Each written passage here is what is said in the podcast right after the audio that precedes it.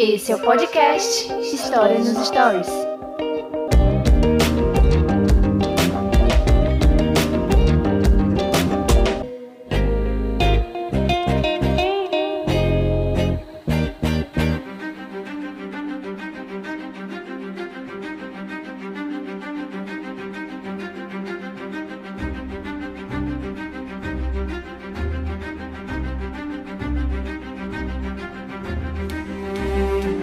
Meus queridos, eu sou o Daniel René e esse é o seu, meu, nosso, olha aí, cara, até mudei a entrada, podcast História nos Stories e hoje estou aqui para discutir uma série, né, que foi pensada e a gente nunca tinha parado para pensar, assim, imaginar, cara, por que a gente não trabalha filmes com temáticas históricas, né? A gente já falou sobre filmes de Natal, a gente falou sobre muitas coisas, mas é hoje, é hoje, é o momento pra gente falar sobre filmes com temáticas, com temas da história, tá bom?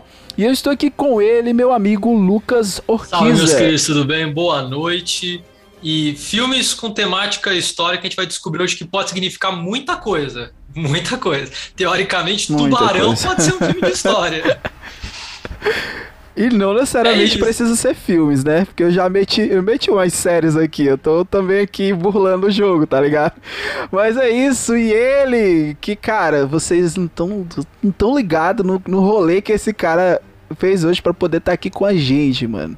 Ele, Bruno Xavier, proletariado, professor, Agora tem novidade, mas ele vai contar aí para vocês, tá? Novidade aí do Bruno. É isso, Bruno. Seja bem-vindo ao podcast Histórias Histórias. Salve, salve, galera. Beleza?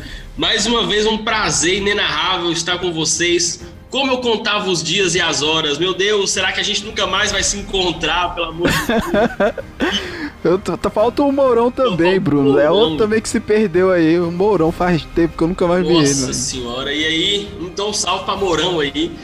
Ô, gente, Mourão, Mourão é amigo nosso, não é o vice-presidente, não, pelo amor de Deus, tá? É outro Mourão, é, é outro Mourão.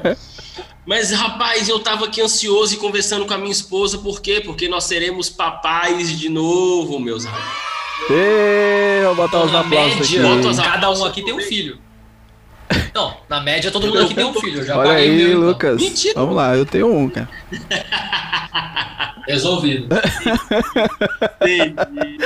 E agora, gente, aproveitando que eu já falei que eu vou ser pai de novo, Pix, vou deixar meu Pix aí pra vocês. Vocês podem mandar pra, pra, pagar fralda e leite, não tem problema Cara, não, tu viu? faz que nem eu, Lucas. Tu tá vendo aí, ó. Porque, aliás, Bruno, tu tá vendo meu cenário, cara. É só a lata da, do leite daqui da Liz. Para os meninos eles se sensibilizarem durante a aula e mandar um pix, sei lá, alguma coisa é assim. É isso que eu vou fazer. Mas olha, eu tô muito feliz, muito feliz. Tinha tempo, eu estava morrendo de saudade de vocês e voltando num tema maravilhoso que eu sou apaixonado, filmes, né, velho? Filmes é. E como o Lucas disse, é, nem, nem sempre filmes de história passa a melhor história. Pode ser até um filme meio, meio chonga, que consegue, para nós, professores de história, a gente consegue fazer analogias é bem legais. Isso, o novo papai aí, Xavier, isso, pela segunda vez aí. Dá pra beat música no Fantástico. Se. Dá tempo aí, dá correria, meu filho. Muito obrigado. Tá não, ganhando obrigado, agora, obrigado. tá na frente aqui na disputa aqui dos proletariados aqui. É isso aí, galera. Ó, eu vou te pedir para seguir uh, o Bruno, para seguir o Lucas, para seguir o História nos Stories lá no Instagram, tá?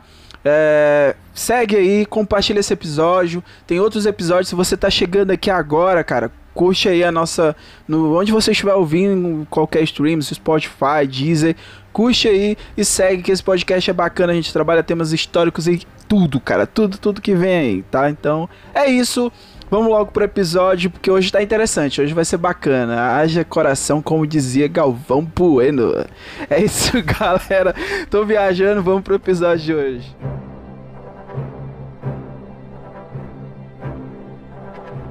É, eu peguei três filmes e cada um deles é uma interpretação que você pode achar para o que significa filme de história. A gente vai começar por aí, né? Mas é, eu vou então começar pelo, pelo mais clássico, vamos dizer assim, né? Eu, é o que eu mais é o que eu menos gosto da lista, mas é um dos meus preferidos também, né? Os outros têm uma relação mais emotiva. Mas eu acho que a gente tem que falar de Indiana Jones. Eu não, eu não sei o, os outros aqui nessa conversa com a pessoa, mas eu, eu falo e não é no tom de piada, assim. Agora você tem que bater eu, palma. Bota as palmas eu, aí, pelo amor de Deus. Eu, eu, falo, a, galera acha que é piada. Indiana né? Jones, velho? Puta merda. Eu Se Eu realmente, eu realmente achava que era isso. Você não achava que era isso? Não é possível. Eu falei, mano, é isso. Eu vou, tipo, viajar o mundo, eu vou dar um tiro nos nazistas, eu vou ganhar um chicote. Vai ser do caralho, vai ser do caralho. Aí eu descobri que não. Que na... Primeiro que ele é arqueólogo, que já é outra pira. E, e segundo que, não, também não, os arqueólogos também não fazem isso. e aí é isso, mas eu já tava na graduação, né? Aí eu me formei pra ficar desempregado, mas é isso. Mas Indiana Jones é um, é um filme sobre história. É, cara, eu, Acho. o que eu lembro do Indiana Jones é só aquela bola lá. Aquela bola de pedra rolando e o cara saindo correndo. É isso, não. Eu, mas Ele assim, Bruno, eu, não, eu nunca. velho. Eu não sei, cara, eu nunca me conectei com um filme, entendeu? Nunca me conectei. Eu, não, eu nunca. Pra te falar. Pois é, velho. Ford, eu não sei, atuar, cara. Eu só lembro da disso? sessão da tarde passando alguma coisa. Eu lembro dessa bola rolando e o cara fugindo. Eu acho que era essa única cena assim que eu, que eu meio que me conectava, cara. Mas eu, eu nunca. Nunca me interessei, cara. É sério, pelo filme, pela franquia em si. Já tentei agora, depois de grande, ver alguma coisa, mas não consegui não, cara. É muito bom. E agora eles estão gravando, né? Eles estão eles estão fazendo Então, o quinto filme agora. É o quinto filme. E o Harrison Ford, ele até machucou quinto. agora na produção. Mas assim, Mas também, cara. o a quarto, pode velho, até doido, o é. quarto foi assim. É bem pra saudosista, sabe assim? Porque quem é apaixonado com Indiana Jones assistiu o quarto assim, maravilhoso. Mas já vê que o cara, velho, tá muito velho. O cara já não aguenta mais, não, velho. Como ainda fizeram o quinto, tudo bem. Fora isso, essa questão artística e cinematográfica, a Indiana Jones, velho, é fantástico em todo, em todo o seu cenário. Em toda a, a, a- a mística que envolve Indiana Jones. Primeiro que é o seguinte, né? Indiana Jones é a Lara Croft da nossa geração. Que é. É a Tomb É. Raider nossa Ele, ele é, eu falo que a ordem é assim: primeiro nasceu o Tintin, depois veio o Indiana Jones, boa. aí veio a Lara Croft, e hoje a gente tem o Nathan, o Nathan Drake do É, Uncharted. o Uncharted, é, exatamente. essa ordem. É a mesma merda que eles fazem, dão um tiro Pronto, eu me conecto com Uncharted, olha, ó. Tá aí. e aí, É, ó. É a série, coisa. principalmente assim. Não, é, é a mesma coisa, tenho certeza, porque eu acho Uncharted tão. Não, pelo menos o Indiana Jones estuda. O Nathan Drake é só um sociopata que atira em todo mundo pra roubar a coisa. O Indiana Jones estuda. E tem filme dele também, né? Agora também, tá? Os caras estão gravando aí. Mas é que a gente, tipo. teve, a gente teve uma tentativa de achar um, um- um novo Indiana Jones com Tom Hanks no Código da Vinci Código da Vinci é uma e tentativa. o, e o Nicolas Cage, né? O Nicolas Cagezinho aí, que o pessoal tá É. falando dos memes aí, com o filme O Símbolo Perdido. Tem um tesouro, alguma Além coisa, do não? Tesouro É, Perdido. Além do É, Tesouro do- Perdido. É bem isso. Indiana Jones. É, é porque assim, é só pra, vou fazer uma pauta aqui pra galera achar. Indiana Jones ele fala muito sobre você ir atrás de uma aventura, e ele usa a ciência, que é a história, muito entre aspas aqui, mas ele usa um pouco de história, de geografia, de geologia, né, de arqueologia, pra descobrir tumbas, pra achar coisa. Lara Croft vai muito nessa linha também, né? E normalmente, é o caso de, de Indiana Jones e Lara Croft, tem uma parte mística, né? Tem alguma coisa mágica, alguma coisa surrealista ali. E aí o, já o, o Uncharted não, o Uncharted é só gente dando tiro mesmo. Mas é legal, eu acho que incentiva os jovens a querer descobrir tumba. Você não vai, ah, vocês não darem fazer isso. tiro. Mas você vai descobrir tumba e dar tiro e bater em nazista, coisa que, que você aprende na É, A faculdade. múmia. Também rola a múmia, A né? múmia tem um também da pouquinho, é franquia porque da vem tudo múmia? da, dos quadrinhos pulp dos anos 50. Agora, o Indiana Jones Sim. em si, se a gente for pegar ali a- a- a- a- os quatro filmes, nós, nós temos ali, ó, é, Segunda Guerra Mundial, com a, misturando a Arca da Aliança, isso é fantástico, que vai voltar no, no- no quarto filme essa questão mística, e aí já entra alienígena e tudo mais, a Área 51. Mas a gente vai ter a questão do comunismo e, e nós vamos ter um dos, talvez um dos filmes mais icônicos, se eu não me engano, que é o da Pedra, é o da época dos Templários, que ele também traz um pouco de medieval, é, no, se eu não me engano, o segundo filme dele, que ele até encontra com. com, com para nós, pra- eu, eu sou, eu sou Demolei, né? Eu sou, eu faço parte de um grupo de jovens. E o nome do nosso grupo é, ja, é em homenagem a Jacques Demolay, o último templário, né? O último cavaleiro templário do, do- das cruzadas e tal. E aí a gente sempre remete o filme de Indiana Jones nessa nessa que ele traz as cruzadas como, como base, que ele conversa com o grande cavaleiro. Né? E aí a gente sempre atribui aquele cavaleiro ali ao próprio Jacques de Molay, que foi o último grão-mestre, né? o grão-mestre dos Templários. Então, Indiana Jones, assim, ele, ele me fascina nessa parte histórica, assim como os filmes que eu trouxe né? Porque eu não trouxe um filme especificamente de história. Ele traz uma história e um pouco de ficção, mas é para poder aguçar, sabe? Porque naquela época que a gente estudava, que a gente via Indiana Jones, a gente ia pesquisar um pouco o que, era arqueologia, ou ouvir ali um pouco da história. Eu acho que é todo historiador, velho, tem o Indiana Jones ali como um, caralho, que legal. Acho que isso é, dá para pesquisar civilizações diferentes, civilizações que você não vê normalmente, você vê em filme, né? Então não te interessa é, naquela época. Era... Quando eu tô triste com a, minha, com a minha faculdade, com a minha carreira, que é todos os dias, eu fiz assim, pô, mano, lembra quando você era calor e você queria estudar pirata? Eu entrei na faculdade e queria estudar pirataria. Eu falo, puta, eu achei que ia ter um chapéu e pirataria, ia achar uma caveira, ia achar um navio afundado, ia ter uma caveira lá e um tesouro. Tem, tem esse feeling, entendeu? E aí todos os dias, normalmente é quando eu choro no banho, eu lembro desses filmes, entendeu? E é muito bom, Dina Jones, veja, é um filme que dá vontade de ser historiador. Ai, meu Deus, cara. Vamos lá, eu vou puxar o meu agora, tá? O meu não sei. Eu choro esse filme normal. É A Vida é Bela, tá? A Vida é Bela, por quê, cara? Não sei. Se vocês já assistiram esse filme, vocês, cara? É pra chorar mesmo. Já? Tá, A Vida é Bela, cara, ele ganhou um Oscar, né? E ele é o algoz da nossa, da nossa única possibilidade. O mais próximo que o Brasil teve de oportunidade de ganhar um Oscar foi com o Central do Brasil.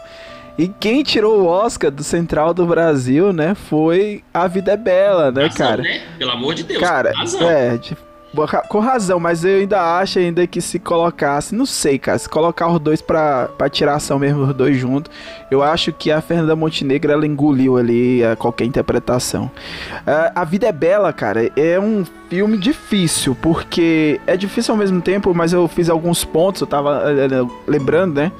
Primeiro, as primeiras cenas do filme mostram um carro sem freio, né? Ele vai, não sei se vocês estão lembrando, a galera que assistiu, mas ele, ele tá num carro sem freio e, e lembra. Se você pegar o contexto histórico da vida é bela, é o fascismo italiano. Né, o filme ele vai escalando o fascismo italiano, desde o começo ainda que estava moderado. E é o carro que tá passando, ele tá passando no momento onde tinha uma parada, o Mussolini tava passando na cidade e o carro tava sem freio e ele ele é um humorista, cara, e ele tá mandando a galera sair do meio. Só que quando ele tá mandando a galera sair do meio, ele tá com a mão assim estendida, né? O símbolo do fascismo, né? A saudação fascista, né? E aí ele tá assim, e a galera saudando, todo mundo fazendo a mesma coisa, tipo, pensando que ele tava fazendo a saudação é, fascista, né? O outro ponto é o antissemitismo, né? Ali também que é, é retratado no começo do filme. O filme, basicamente, um terço do filme ele é só humor. É, ele é só humor e, e de repente uh, o filme ele vai mudando de tom, né? Mas só que mesmo mudando de tom, cara, é, o que mais me pega no filme é a história de um pai, Bruno, que tenta preservar a inocência é, de um filho, né? O do Josué, que é o filho dele. Quando eles são levados para o campo de, campo de campo da concentração, assim, eles são, dividi são divididos. A família é dividida. A mãe vai para um lado e o pai e a criança vai para outro lugar lá. E o pai tenta explicar para a criança que na verdade aquilo ali era uma competição, né? E a competição era quem fizesse mais pontos ganharia um tanque de guerra. E aí o menino tá lá no quarto escondido e ele para ganhar ponto ele não pode aparecer de jeito nenhum, ele tem que ficar escondido.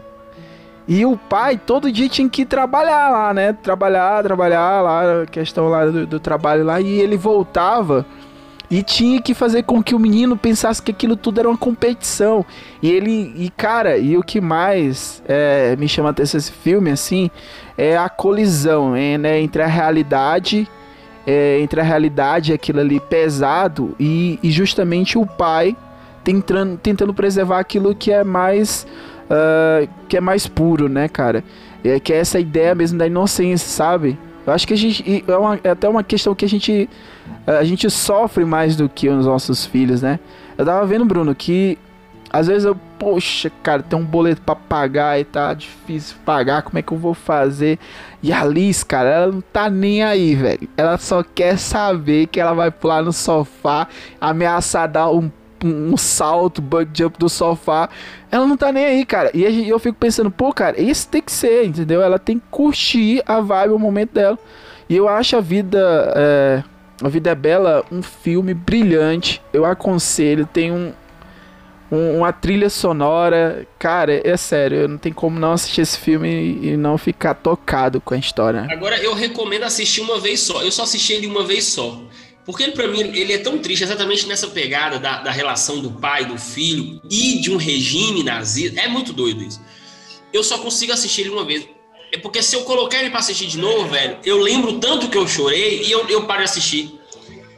Eu, eu paro, eu paro, porque eu, eu assisti uma vez. Tem filmes que eu sou assim, eu só consigo assistir uma vez, velho. Eu não consigo assistir duas. E A Vida é Bela não porque ela é ruim, não. Pelo contrário, ele é muito bom.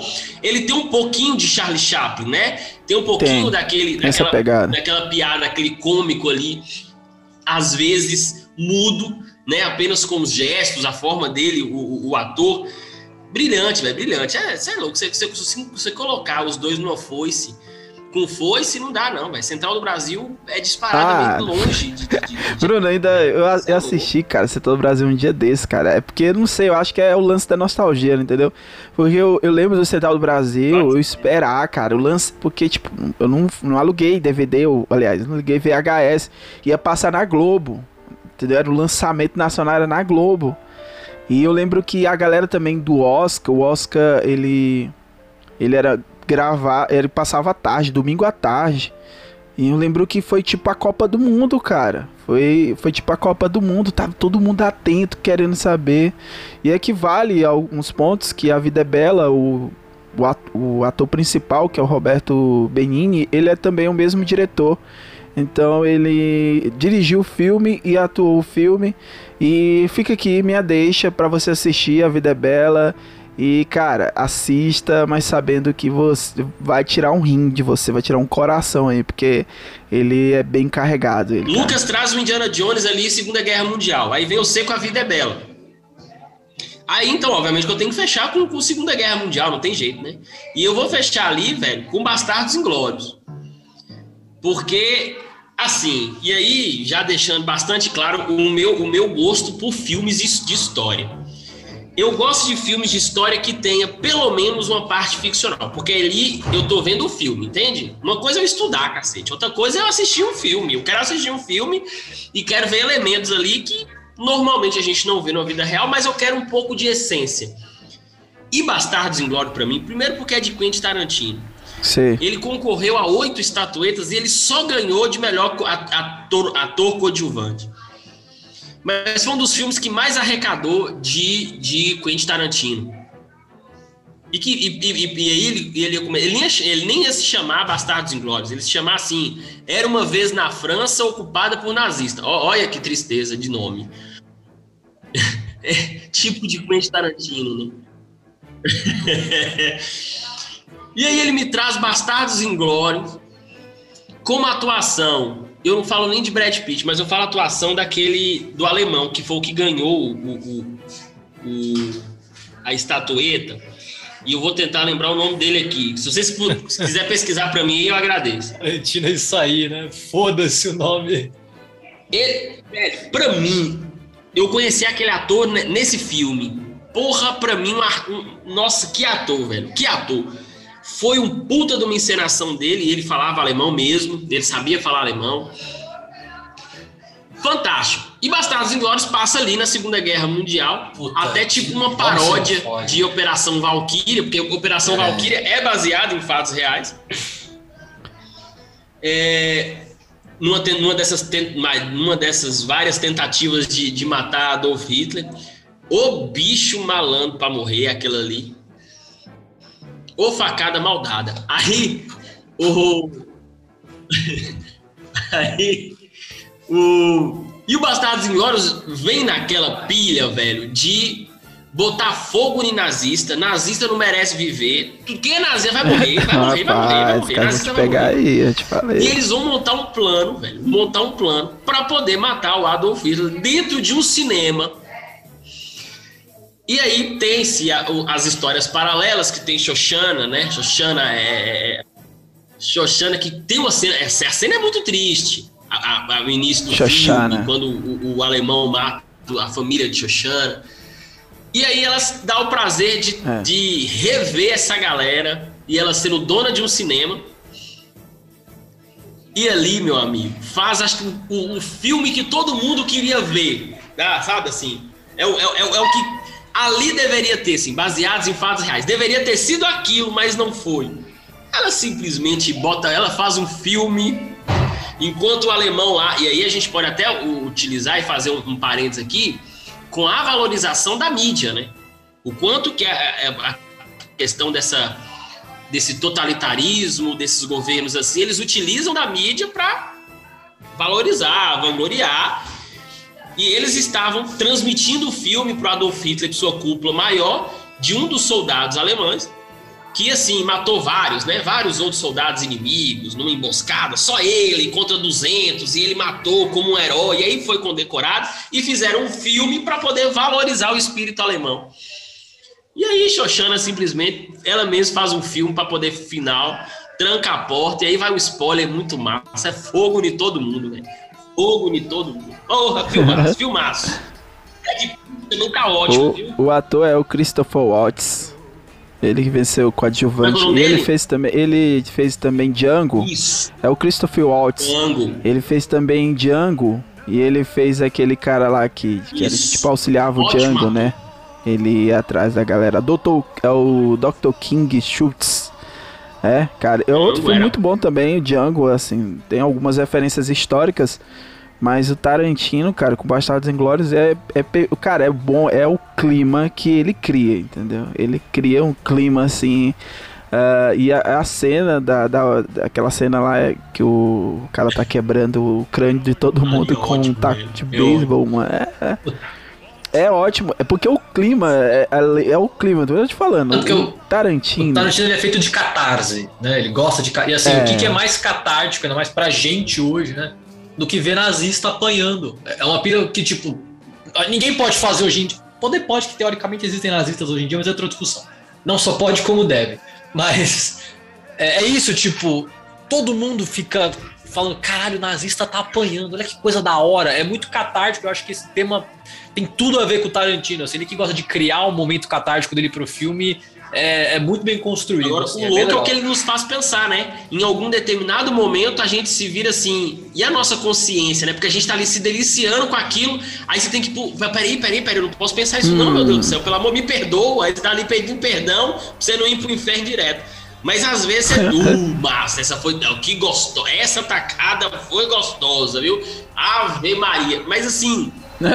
Você se pega num, num policiamento fantástico, viu? De moral. Rapaz, eu então. acho que eu tô, tô tão acostumado com os filmes é muito Tarantino bom. que eu, eu já espero isso. Eu acho que por isso que é, a galera já vai assistindo já pensando nisso, né? Pensando assim, como que ele vai tratar, assim. O cara merece um cast especial só do Tarantino aqui. Ah, era dia. mesmo, viu? Merece. Gente- ó, você já tá me prometendo o cast do Adam Sandler e nós precisamos. Eita, mano. Vai rolar, vai lembrei, ó. rolar, vai rolar. A gente faz sem ele, a gente faz sem o Daniel. Tem O Adam Sandler, pô, eu gosto. Eu, eu sou, tipo, aqui em casa. Então pronto, Aqui- você gosta, eu gosto. Ele, Tá eu gosto. Olha, tem, que, tem sessão Adam Sandler aqui toda noite aqui em casa. Ontem a gente tava assistindo Esposa de Mentirinha.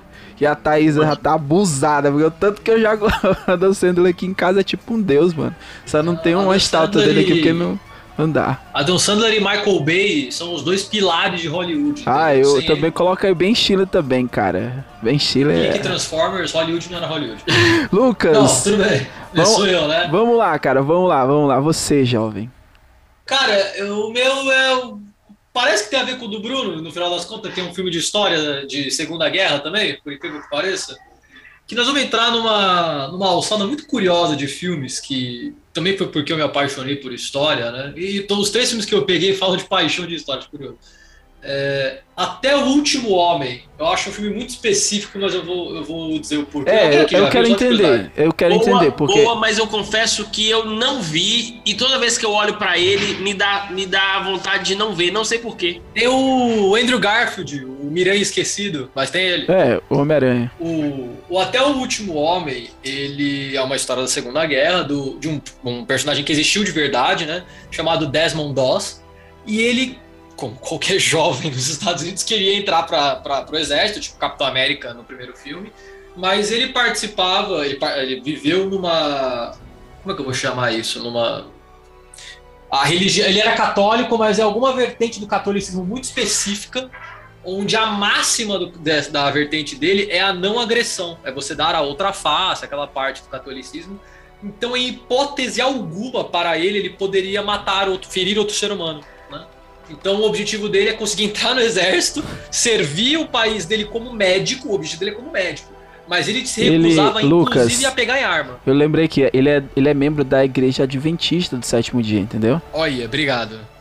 É muito específico, eu não conhecia essa vertente deles do- da não agressão, né? Então ele não podia nem pegar em arma. Só que, tipo, se você entrar no exército e o seu superior manda você pegar em arma e você não pega, isso dá alguns problemas É. estruturais ali dentro. Então ele passa, inclusive, por um processo de julgamento antes, né, do, treinamento dele, que ele se recusa, e liberam ele. Ele fala, beleza, você, você quer ser médico? Ele quer, você vai pra guerra desarmado. Ele falou, beleza.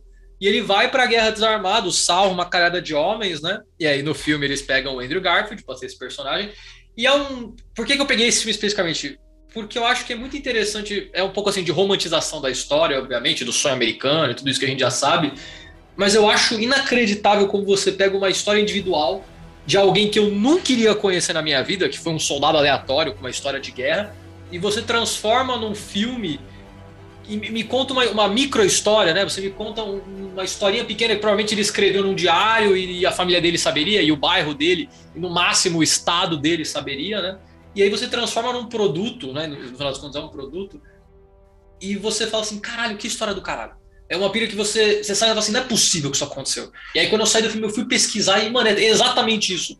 O maluco salvou eu não sei quantas caralhadas de soldados, inclusive ele salvou soldados japoneses, ele não deixava outros pessoas. Isso é meio problemático também numa guerra. Enfim. é, enfim. Mas ele, ele ia pro campo de batalha desarmado e ele salvou soldados japoneses e soldados americanos, né, que estavam feridos. E criou uma ideia ali dentro de que o cara, tipo, Deus guiava ele. Então ele deu. Quando quem joga videogame aí, ele dava um buff de mais dois na moral dos, dos- da galera, entendeu? A galera tava com ele e ia muito mais empolgada porque ele parecia que ele era imortal, que as balas não atingiam o filho da puta. E essa- essas pequenezas, assim, tipo, vamos pegar uma coisa da história que ninguém conhece e fazer um filme. Essa né? micro história, Porra, né? É, é, a micro história é a palavra mesmo. E eu fiquei, porra, eu, eu saí do cinema, eu saí do cinema, cheguei, fui, cheguei em casa, fui ver a Wikipedia e eu falei assim, caralho, hoje eu conheci a história de um, de um moleque do outro lado do mundo ali que eu nunca ia conhecer. Uma puta história foda, e ainda bem que alguém transformou isso numa mídia mais acessível, né? Que o cinema acaba sendo uma. É por isso que eu gosto tanto de cinema. Eu acho o cinema uma das mídias mais acessíveis que existe, né? Muita gente não lê livro, muita gente saber ler hoje, poucas pessoas leem livros, poucas pessoas ouvem tantas músicas, mas o cinema ele, ele tá ali pra tudo, na minha opinião. E, e eu acho é do caralho, assim. Eu gosto muito desse tipo de filme. Bio, todo, filme bio- todo filme biográfico é com exageros, né? Mas esse filme biográfico com ultra exagero, né? Volta a gente vou dar um. É super um adendo, assim, mas tipo, o filme do Tim Maia.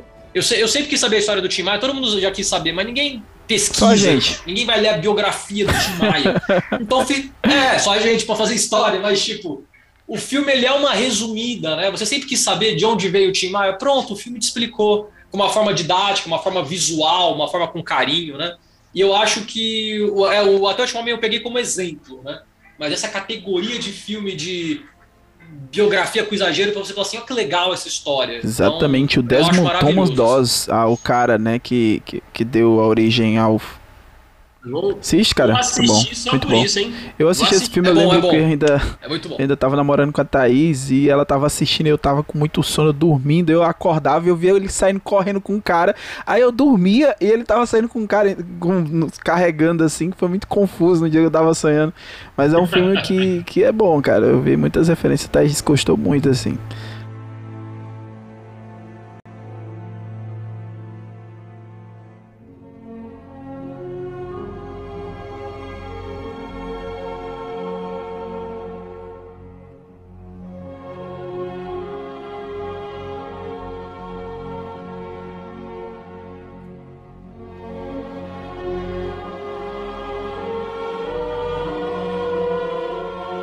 É, eu vou burlar aqui as regras, tá? Que eu mesmo criei pra esse podcast, que era só filmes históricos. Eu sou muito sem vergonha, cara. Mas, Eu ia assim, reclamar com o dono do podcast, mas é o CD mano, deixa eu te falar, cara. É porque, cara, eu gosto muito dessa série. Não sei se vocês já assistiram essa série. É a Band of Brothers. Tá? Vocês já assistiram aqui? Ou eu tô só trazendo novidade pra vocês, cara? Não sei. Já ouvi falar. Já ouviu falar? Já assistiu, Qual Lucas? que é, perdão? Band of Brothers. Não, pra mim era jogo. Eu vou ser muito sincero. Ah, mano. Você botou, eu falei, Cara, mano, eu juro que é um jogo de videogame. Vou, vou aqui, cara. É Não, uma tem um- minissérie, Uma tá? música do Dire Straits que é Brothers in Arms. Então é o máximo que eu consigo lembrar. Minissérie, tá? Tom é o. O Mel Gibson é o diretor. O Spielberg é produtor, tá bom? Vou te falar aqui só alguns atores que praticamente assim tiveram uma, uma estreia e, e foram projetados por essa série. Scott Grimes, ah, o Damian Lewis, que ele faz a. Ele é o protagonista. Ah, cara, tem tantos aqui, mano. O Nicholas Aaron, é o Michael, o Rick Gomes. São vários atores que foram, porque é uma série, cara. Só pra vocês pegarem aqui uma ideia. Eu, eu, eu, eu aconselho você, hoje, de todos esses filmes que eu indiquei, parar pra assistir Band of Brothers. Pra mim, hoje, é uma das maiores séries que, já, que a HBO já produziu, cara. HBO, tipo, ela gastou só 120 mil dólares, é, 120 milhões de dólares pra, pra fazer a série. Os caras, eles é, pegaram um, praticamente um, várias hectares e transformaram as hectares todinha no, no, no cenário, entendeu? Os caras produziram. Quem assistiu o Resgate Soldado Ryan é, é, um- é, é um protótipo do que é a série, cara. Mas assim, deixa eu falar pra vocês. é- é- a história é um grupo de paraquedistas chamada Companhia Waze, tá? E, cara, as- eu, não, eu não vou dar detalhes pra vocês porque eu quero que vocês tenham essa experiência. É muito bom, cara, muito bom. Cara, todos esses filmes de guerra que vocês já me falaram aqui que vocês gostaram, Band of Brothers é um marco, mano. Eu tô te falando com certeza. Tu vai assistir.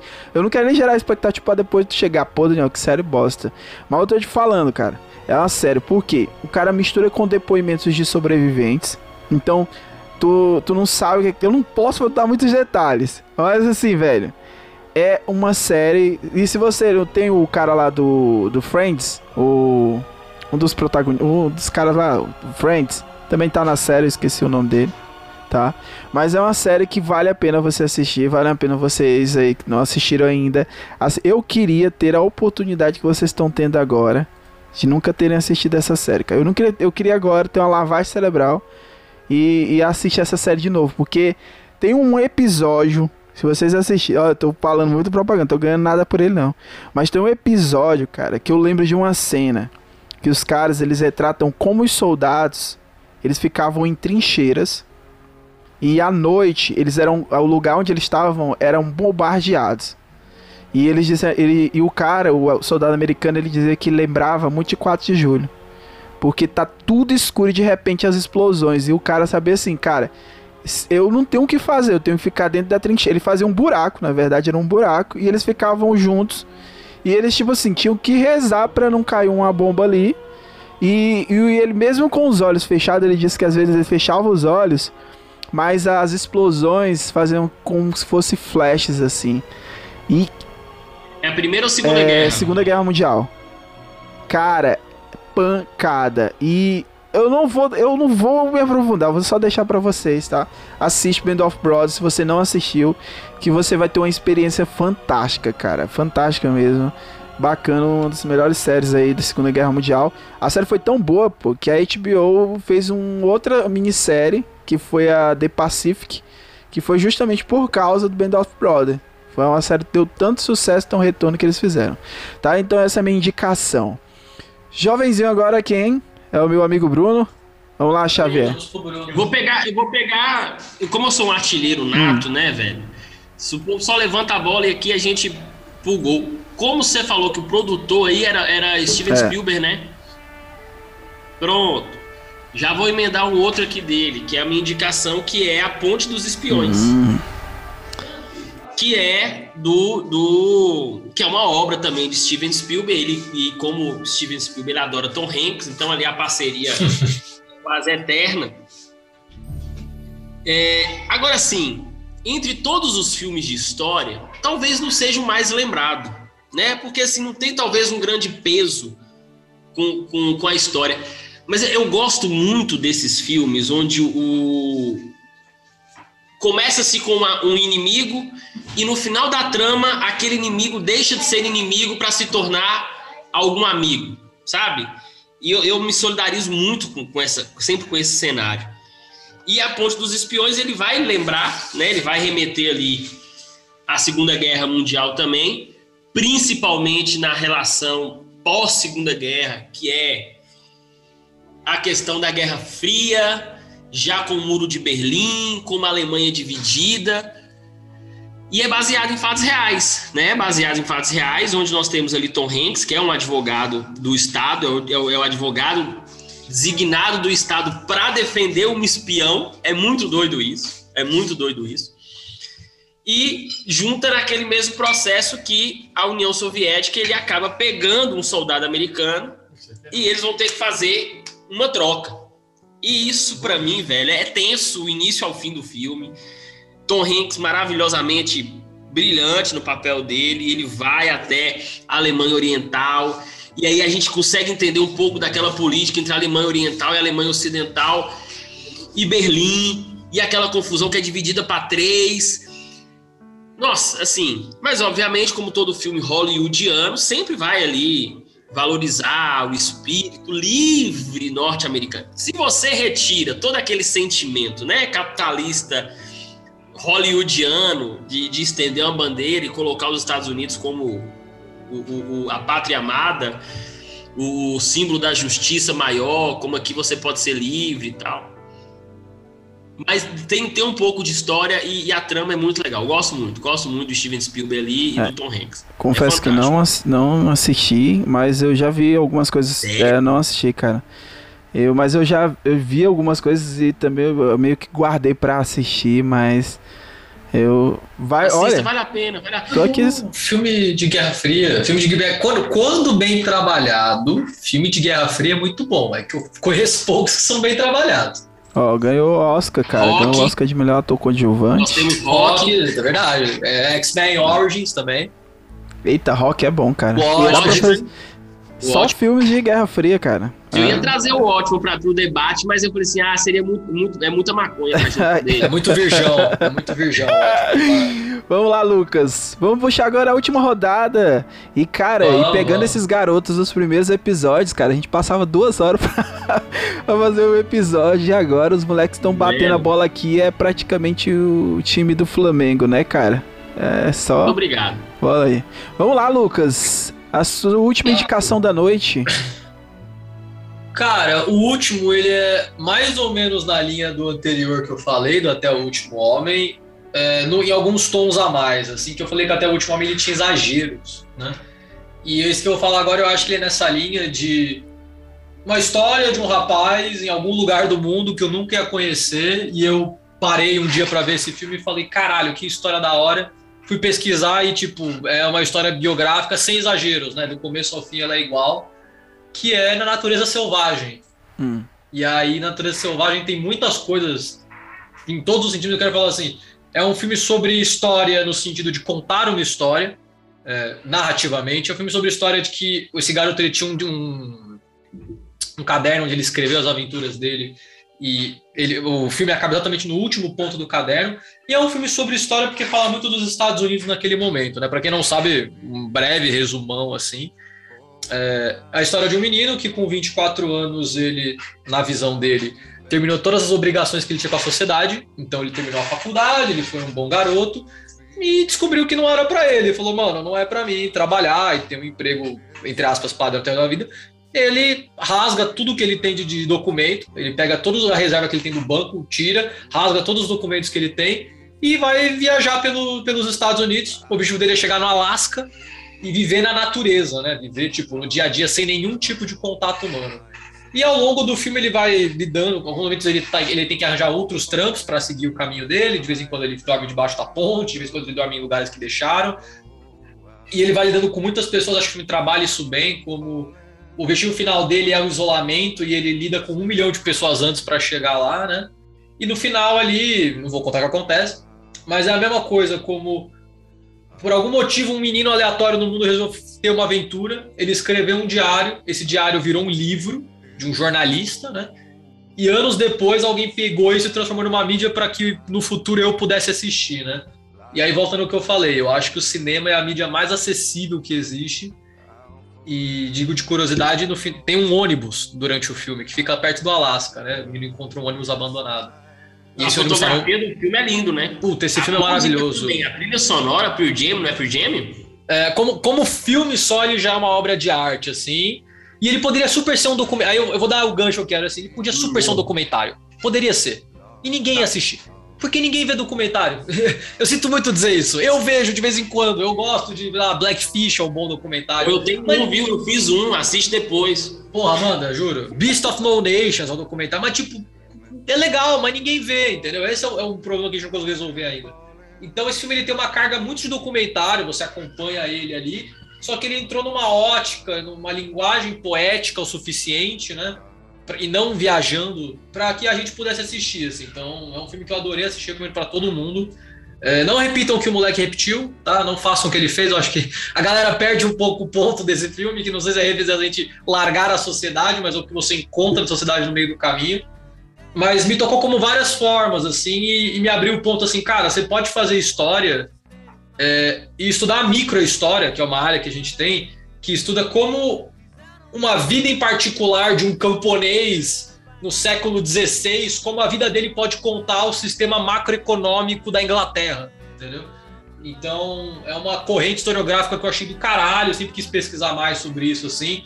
E eu acho que esse filme, assim, se eu dissesse para vocês aqui, com 26 anos, assim, o que, que eu quero fazer um dia com a minha graduação, com o que eu faço na internet, assim, um dia eu quero fazer alguma coisa como esse filme, assim. Eu quero pegar uma história do Brasil, não sei, que eu sei que ninguém ia achar, ninguém ia ver, num, num diário sujo em algum lugar que eu achei numa pesquisa, e falar assim, porra, eu vou transformar isso aqui num filme. E aí fazer um filme com a Lei Rouanet, se Deus quiser.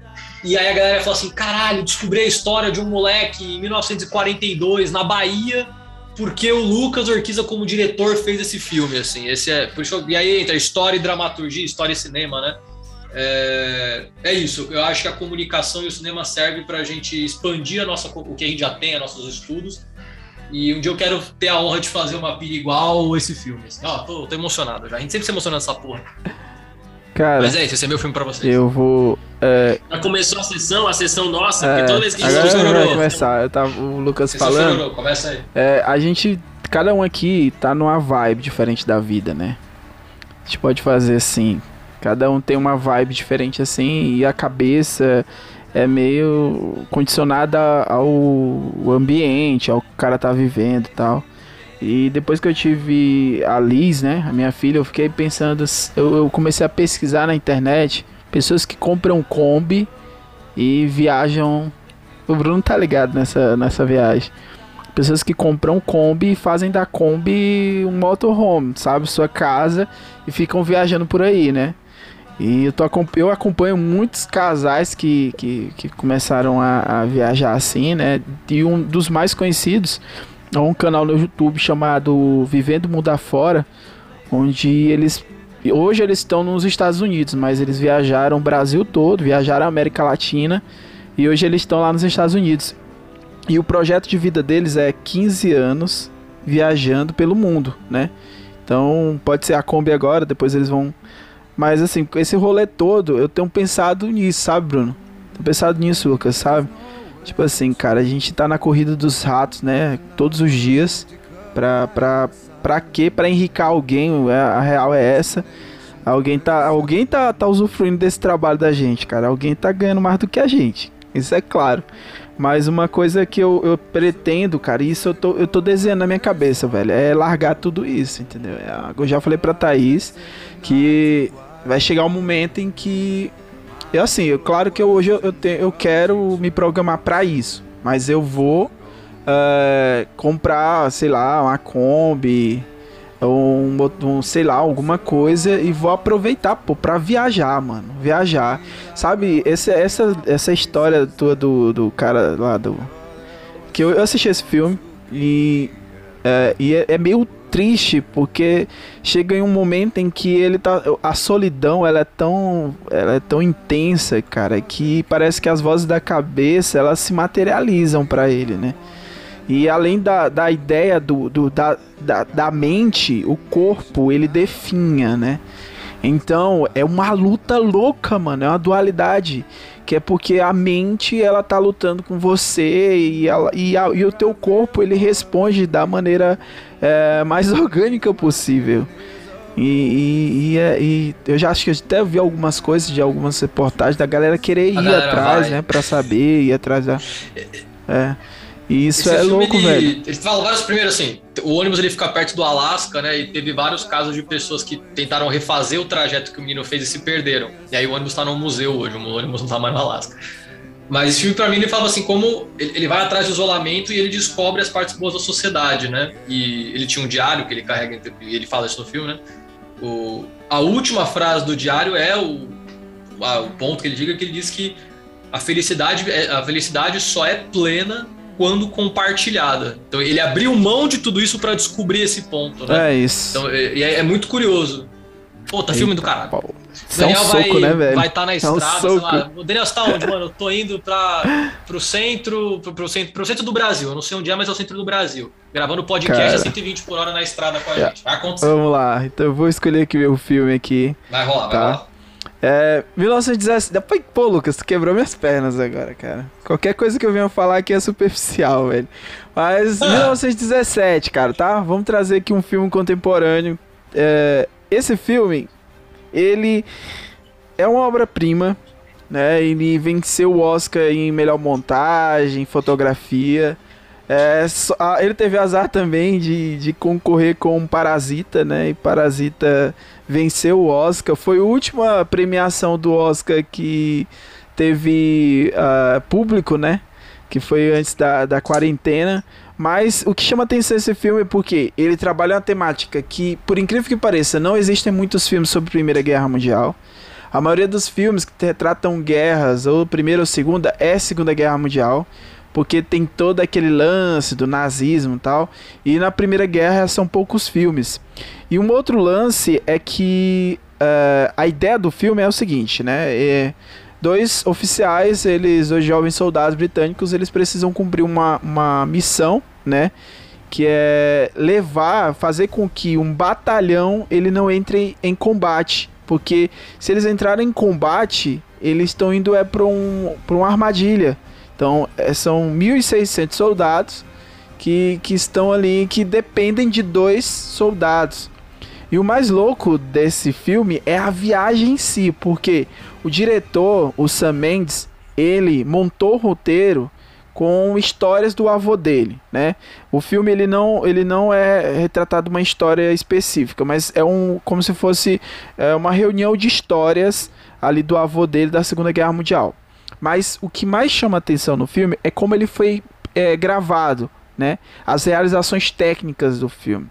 Ele foi gravado em dois longos planos sequências, né? Se você for estudar cinema, plano sequência é quando você fica com a câmera gravando e você não corta, você não dá nenhum corte. Claro que o, durante esses dois longos planos sequências, o diretor ele, ele fala que tem alguns cortes é, porque sem os cortes seria inviável algumas dinâmicas ali, a questão do filme.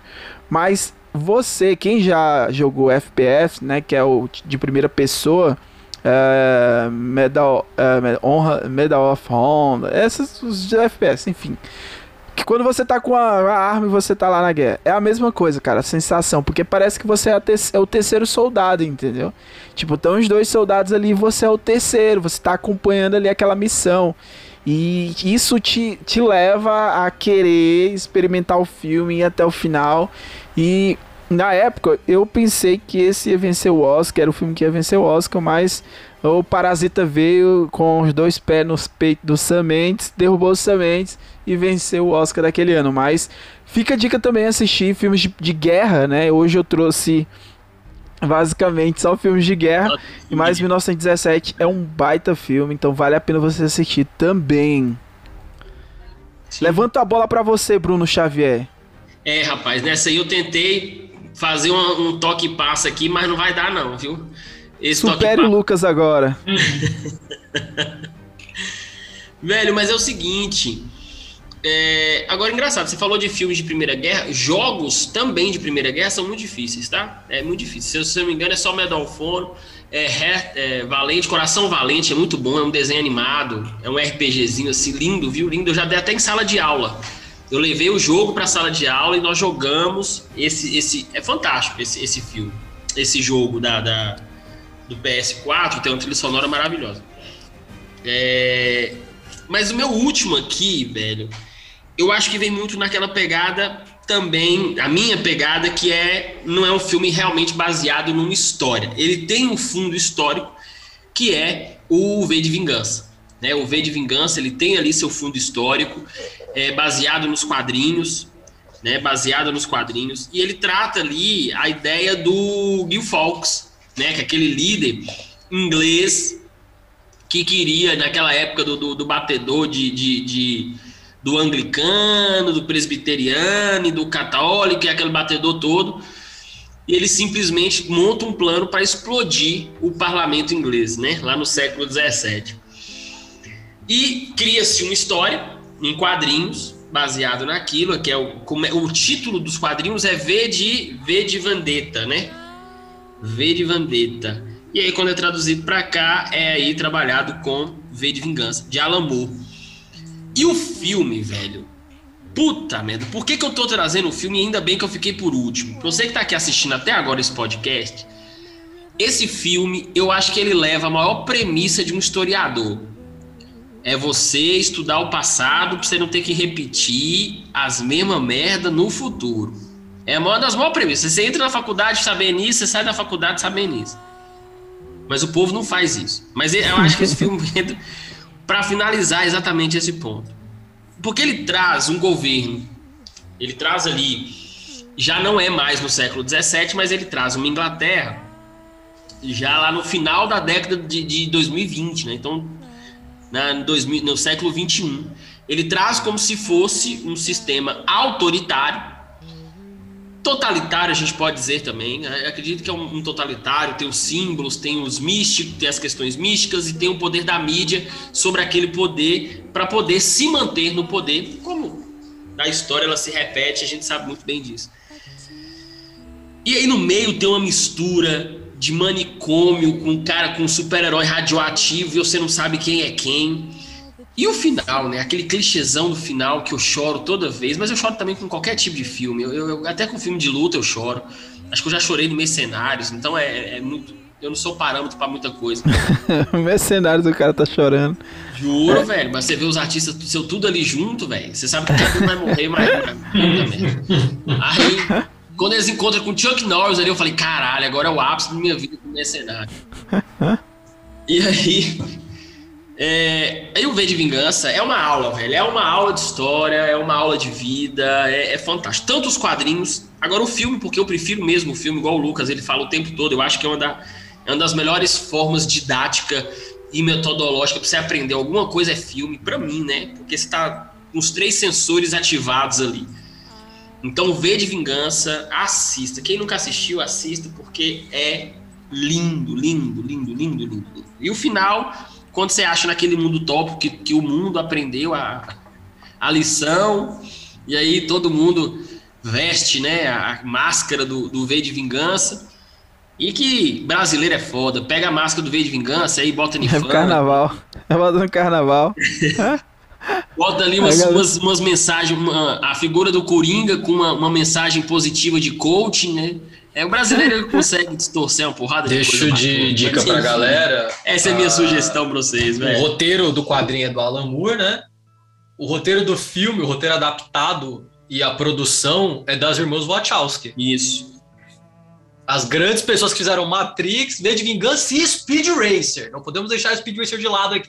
Mas, cara, é, a gente fala de adaptação, né? A palavra assim, pegar uma obra boa e transformar num filme bom. V de Vingança é um puta exemplo. V de Vingança, eu, eu gosto muito de pensar assim, o que, que o cinema tem que o quadrinho não? O cinema ele tem movimento, o cinema ele é plástico, é né?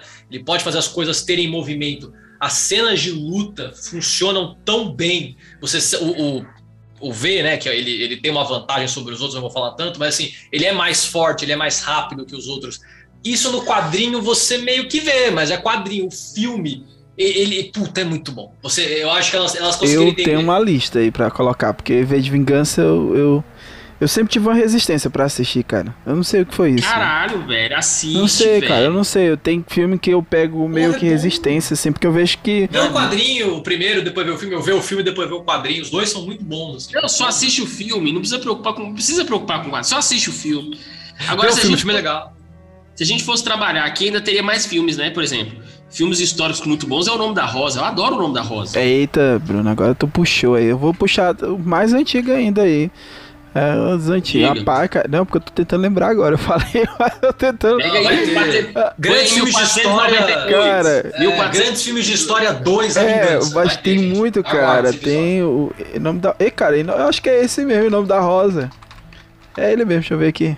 É ótimo, da obra Não, de é Humberto aquele Eco. que o cara tá, que tá jogando xadrez. Eu acho que é, é xadrez com a morte. As- o sétimo selo. O se... Eita, esse aí, cara, é o clássico dos, dos cursos de Esse é o história. clássico dos quatro. Sétimo. Eita, cara, tu puxou, velho. Esse é clássico mesmo. Eu chegava no curso de história, tinha um amigo meu que era cult. Ele ficava toda hora, cara, tu já assistiu o sétimo selo? Aí um dia eu Não, fiquei na não. surginha, tá ligado? Fiquei calado na minha. Aí no outro dia eu perguntei, e aí, cara, como é que é? Pois eu tava pensando aqui, né? O sétimo selo é bom mesmo, né? Fingindo que eu, tinha, que eu era cult, tá ligado? No curso, pra ser Deixa a aceito. dica aí. Não, eu, não, eu não trouxe um óbvio pra deixar pra parte 2. Próximo episódio eu vou meter um coração valente na conversa. Ô, Deixei cara, eu, eu preparei hoje. Eu, pre... eu tinha deixado aqui, mas só que eu falei assim, eu vou deixar para Ah, depois não, aí. muito na cara. Agora vem cá. Ninguém trouxe tempos modernos, Também, né? ninguém trouxe. Não, Ah, mas os mas aí óbvios, também, né, cara? Os óbvios a gente tá- deixa pra próxima, entendeu? É. Ninguém esperava ver um V de vingança aqui. Eu falei, é isso. Ó, apresentei várias cenas. Pra finalizar, então, cara, eu vou ah, colocar a Lulu Santo Tempos Modernos. Pra ser algo aleatório, sabe? Não fazer nada nenhum sentido. A gente vai finalizar nosso cast hoje com Lulu Não, Santos. Antes de você finalizar, então, Ah, eu quero fazer uma rodada com vocês rapidamente. Vai. Se fosse, então, me fale um filme. Cada um vai falar um filme. É só o nome, viu, gente? Não, não, não prolonga, não. Um filme que não é filme de história, mas que você tira ali uma essência histórica. Fala uma aí. ai, cara. Eita, agora pegou. Um filme que não é de história, mas você tira uma essência histórica. Matrix. Jurassic Park. Jurassic Park. Caralho, não, o Daniel ganhou. Vamos lá. A história do povo. Foda- Foda-se, o meu é Jurassic Jurassic Park, Park também. Jurassic É. Park, foda-se. É isso, cara. Depois disso, obrigado, tranquilidade, abraço Bruno, abraço Lucas. Falou, galera. Obrigado por ouvir até agora e até a próxima aí com mais um episódio no podcast Histórias e Histórias. Falou, galera.